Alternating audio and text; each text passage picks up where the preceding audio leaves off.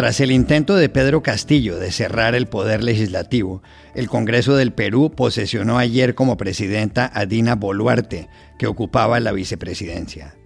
¿Qué concluir de todo esto? Hablamos anoche con el periodista y escritor Renato Cisneros. 25 personas fueron detenidas ayer en una operación antiterrorista en Alemania.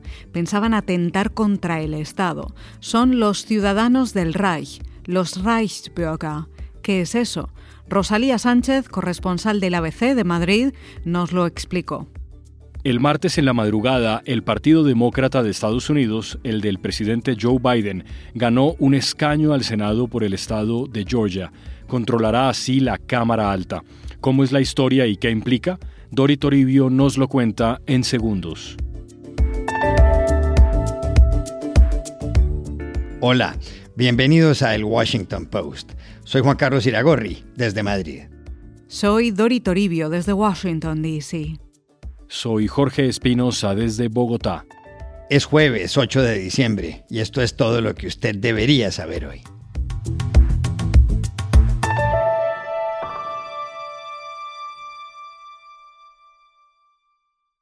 Pocos países del mundo han vivido horas tan frenéticas políticamente hablando como ayer el Perú. Pasó de todo. Por la mañana, los ciudadanos esperaban la sesión de la tarde en el Congreso, donde se iba a decidir la suerte del presidente Pedro Castillo. En la sesión, los 130 congresistas debían votar una solicitud de destitución contra Castillo. Sus promotores argumentaban que él había hecho nombramientos perjudiciales para el Estado, que estaba investigado por corrupción y que era indigno para ejercer el cargo. No era la primera moción de vacancia en ese sentido. Había habido dos pero en ninguna de ellas se había conseguido el respaldo de al menos 87 congresistas, número que exigen las normas constitucionales. El caso es que ayer, por la tarde y por sorpresa, Castillo se dirigió al país por televisión.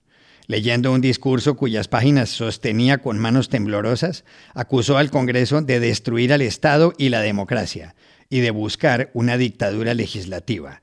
Y añadió, esta situación intolerable no puede continuar. Por lo que, en atención al reclamo ciudadano a lo largo y ancho del país, tomamos la decisión de establecer un gobierno de excepción orientado a restablecer el Estado de Derecho y la democracia, a cuyo efecto se dictan las siguientes medidas. Disolver temporalmente el Congreso de la República e instaurar un gobierno de emergencia excepcional. Convocar en el más breve plazo a elecciones para un nuevo Congreso con facultades constituyentes para elaborar una nueva constitución en un plazo no mayor de nueve meses. Las reacciones no tardaron. El gabinete ministerial empezó a renunciar en cascada, las fuerzas militares no apoyaron el golpe del presidente y el Congreso se pronunció de urgencia sobre el hecho, según constató su presidente José Williams. Han votado a favor 101 congresistas.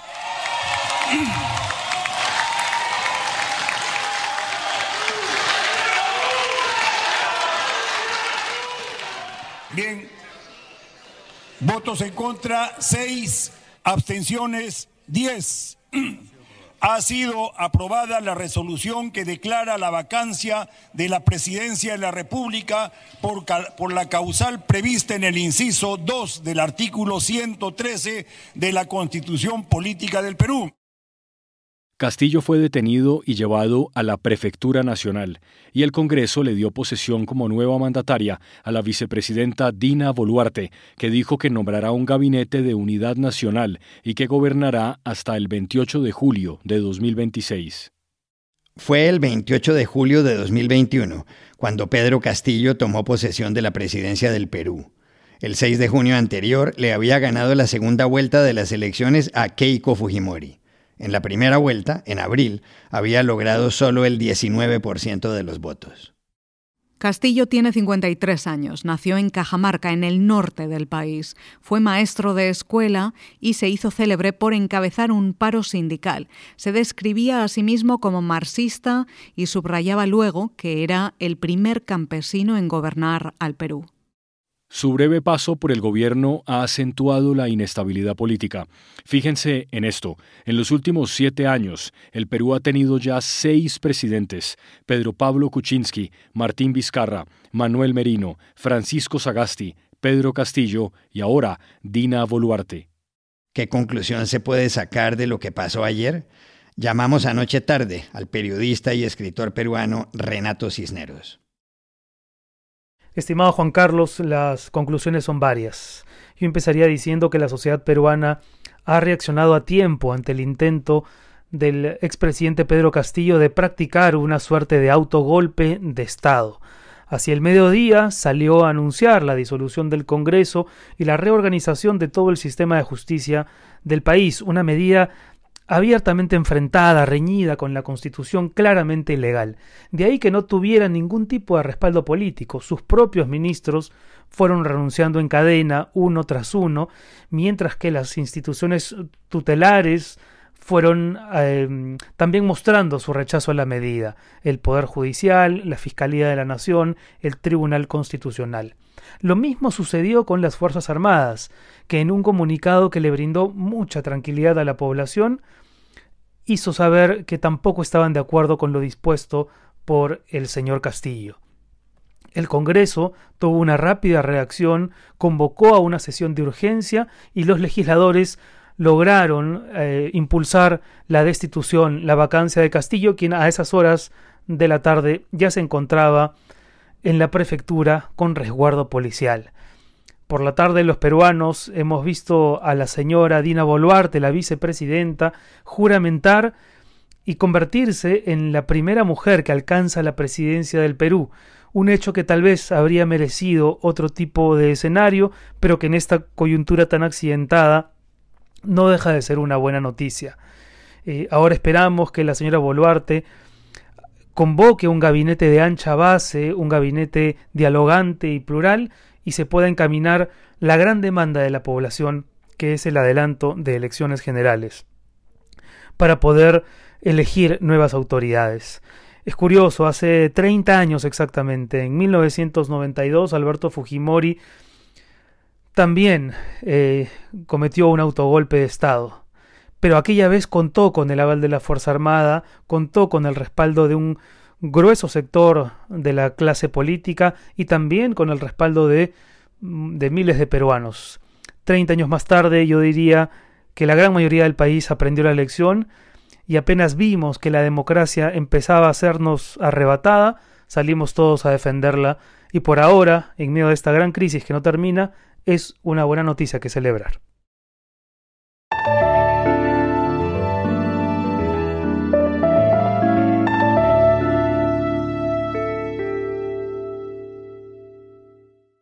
En Alemania tuvo lugar ayer un operativo antiterrorista pocas veces visto.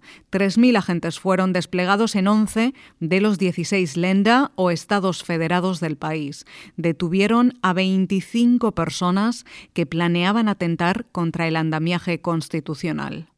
El fiscal general Peter Frank dijo en Karlsruhe que ese grupo de personas, hasta donde se sabe, se habían fijado el objetivo de eliminar el orden estatal existente en Alemania, el orden básico democrático libre, utilizando la violencia y medios militares. Die Vereinigung hat sich nach unseren Erkenntnissen zum Ziel gesetzt, die bestehende staatliche Ordnung in Deutschland, die freiheitlich-demokratische Grundordnung unter Einsatz von Gewalt und militärischen Mitteln zu beseitigen. La agrupación se conoce como los Reichsbürger o Ciudadanos del Reich. Su líder, un aristócrata, el príncipe Heinrich XIII, fue detenido. Forma parte de la familia Royce, que controló el este del país en el siglo XII. Otro de los arrestados fue uno de sus segundos, Rüdiger von P. Creen en teorías de la conspiración como la del grupo ultraderechista QAnon aquí en Estados Unidos, según la cual hay organizaciones satánicas que quieren acabar con la sociedad. Querían atentar contra el Bundestag, que es la Cámara Baja, y enjuiciar a los actuales dirigentes en algo que denominaban el proceso de Nuremberg 2.0, en alusión al juicio de los ex líderes nazis tras la Segunda Guerra Mundial. ¿Qué son exactamente los Reichsburger?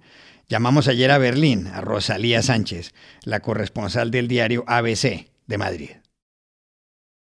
Pues los Reichsburger son un conglomerado de grupos o de individuos desde asociaciones sueltas hasta otras más jerarquizadas que por razones muy diversas no reconocen la República Federal de Alemania ni su ordenamiento jurídico. Ellos admiran a Rusia, es su modelo de Estado. Lo que querrían es que Alemania recuperase el nacionalismo prusiano, querrían volver a la Alemania imperial de 1871, en cuyo territorio estaba incluido, por ejemplo, parte de lo que hoy es Polonia y niegan la legitimidad de cualquier representante elegido democráticamente porque defienden que en Alemania siguen gobernando indirectamente las potencias ganadoras de la Segunda Guerra Mundial.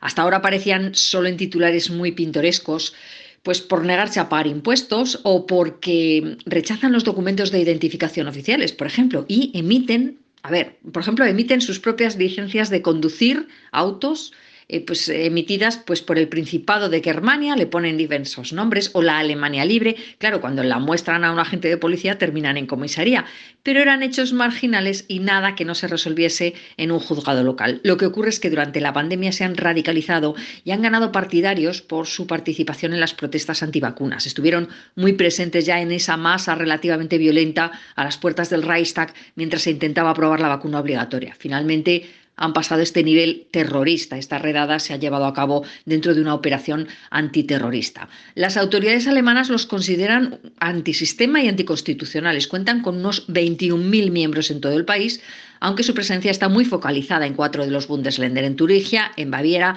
en Baden-Württemberg y en Sajonia. Y otra característica es su aceptación de la violencia como medio de lucha política y su aprecio a las armas. Unos 500 miembros de Reichsburger tienen licencia de armas. Es un número que puesto en Estados Unidos puede parecer insignificante, pero en Alemania, que es un país de cultura muy contraria a las armas, es una proporción realmente sorprendente.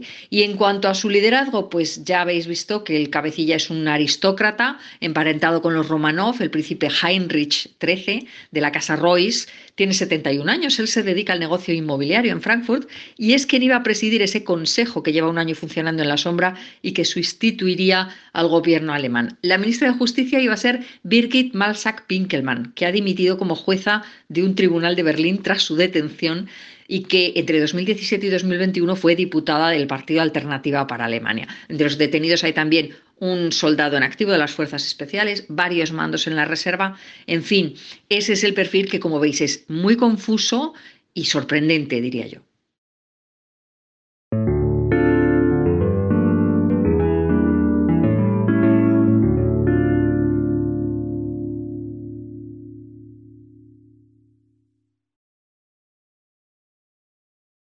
Hace exactamente un mes tuvieron lugar en Estados Unidos las midterm elections o elecciones a medio mandato, en las que se escogía a quienes van a ocupar los 435 escaños de la Cámara de Representantes y un tercio de los 100 del Senado. En el Senado, el Partido Demócrata, el del presidente Joe Biden, logró ese día 50 escaños y el Partido Republicano 49 pero quedó pendiente una curul por el estado de Georgia, que se definió en la madrugada de este martes. ¿Cómo es la historia, Dori? ¿Y qué implica? Juan Carlos, las elecciones al Senado en Georgia suponen básicamente el final de las midterms del 8 de noviembre y han generado muchísima atención aquí en Estados Unidos porque es un escaño clave en la Cámara Alta. Lo fue en 2020 ya y lo ha vuelto a ser ahora. El martes ganó en segunda vuelta el demócrata Rafael Warnock, de 53 años. Con él, ese partido tendrá una mayoría de 51 asientos en la Cámara Alta, uno más de los que tenían. Y los republicanos se quedarán con 49. Warnock obtuvo el 51,4% de los votos frente al conservador Herschel Walker, un exjugador de fútbol americano envuelto en muchas polémicas y apoyado por Donald Trump, que recibió el 48 8,6% de los votos.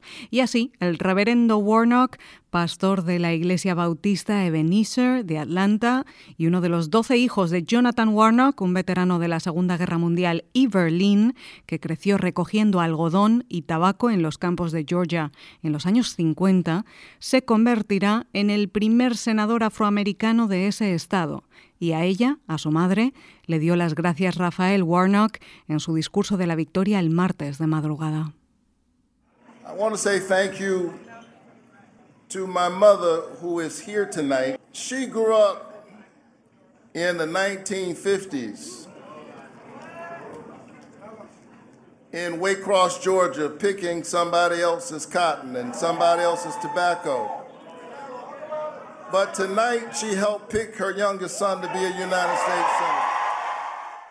Ella recogía el algodón de otros, el tabaco de otros, pero esta noche ha ayudado a que su hijo pequeño salga elegido como senador de Estados Unidos, dijo Warnock, tras un recuento de infarto. La diferencia con Herschel fue de unos 100.000 votos, después de que en noviembre ninguno de los dos lograra el 50% de las papeletas, de ahí que tuviera que celebrarse esta segunda vuelta. La campaña de Georgia ha sido la más cara de todo 2022. Republicanos y demócratas se han gastado en total 425 millones de dólares.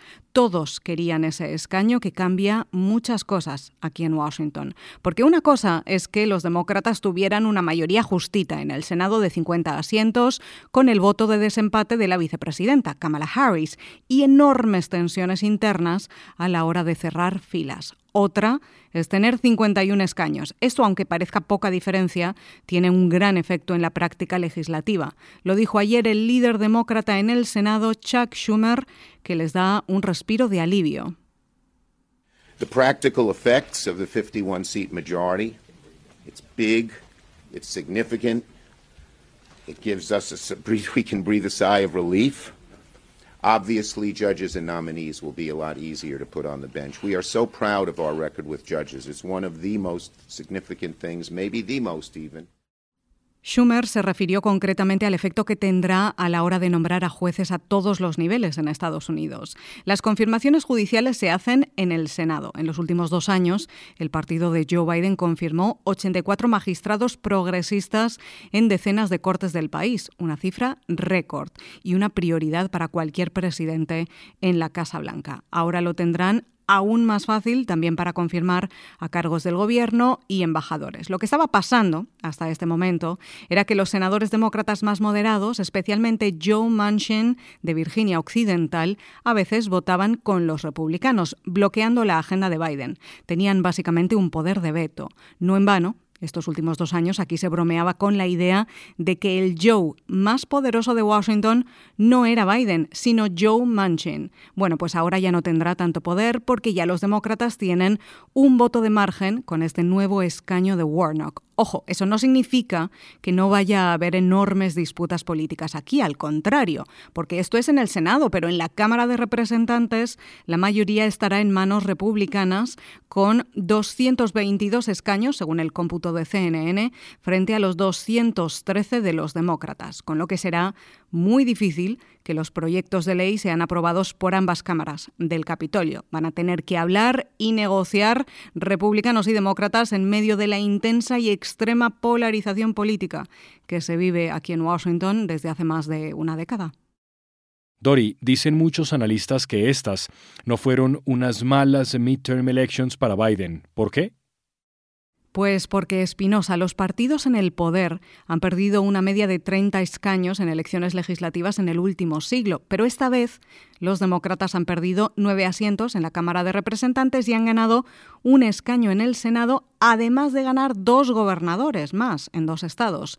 Y es la primera vez desde 1934, según asegura este periódico, The Washington Post, que el partido de un presidente en la Casa Blanca gana terreno, aunque sea por poco, en la Cámara Alta y en elecciones a gobernadores. Esto mientras se pronosticaba aquella ola roja, una victoria arrolladora conservadora que nunca llegó. Y muchos dedos señalan ahora a Donald Trump, porque muchos de los candidatos a los que apoyó, especialmente los de un perfil más relevante, perdieron en las carreras al Senado más importantes, como Adam Laxalt en Nevada, Blake Masters en Arizona, Mehmet Oz en Pensilvania y ahora Herschel Walker en Georgia. Por eso, estos últimos resultados son más malas noticias para Trump, que anunció el mes pasado su campaña hacia las presidenciales de 2024, mientras los republicanos tienen todo un debate abierto sobre si él es realmente el futuro del partido.